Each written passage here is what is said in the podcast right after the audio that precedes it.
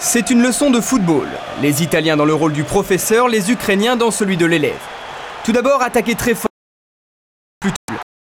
La méthode fonctionne tout de suite. Zambrotta inscrit le premier but après seulement 6 minutes de jeu. L'Italie est lancée, les supporters déjà libérés. Il faut alors tenir, préserver cet avantage, bloquer encore et encore. En italien, on appelle ça le catenaccio, une défense de fer et sans doute le meilleur gardien du monde actuellement. L'Ukraine bute sur un mur. Et puis quand l'adversaire s'énerve, s'essouffle, les Italiens repartent à l'attaque pour exploiter les moindres failles. À l'heure de jeu, Luca Toni assomme les Ukrainiens de zéro.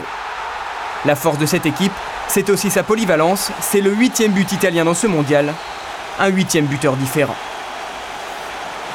Dans la leçon italienne, une pointe de chance aussi vient s'ajouter souvent. Enfin, pour que la copie soit parfaite, Luca Toni, bien servi par Zambrotta, a marqué un troisième but à 20 minutes de la fin.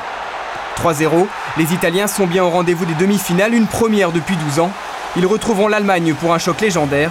Ces deux nations sont déjà trois.